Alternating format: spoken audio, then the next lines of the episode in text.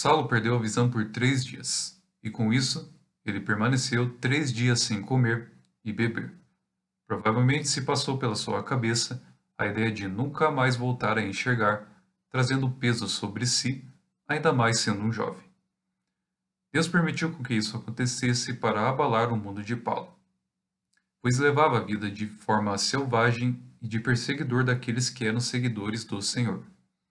Ele não deixou de ter misericórdia de Paulo ou de mostrar a sua graça.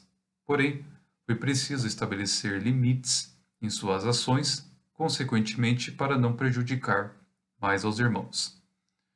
Estamos sujeitos às permissões de Deus. As coisas que poderão ser desagradáveis e negativas em primeiro plano, mas se vem dele, temos como descansar e aceitarmos porque a sua graça já nos basta. Paulo não perdeu totalmente sua visão, mas o Pai o fortaleceu até o final da sua vida, mesmo que ela tenha sido desafiadora e adversa ao longo da sua jornada. Apesar disso, a mão do Criador o sustentou por toda a sua carreira.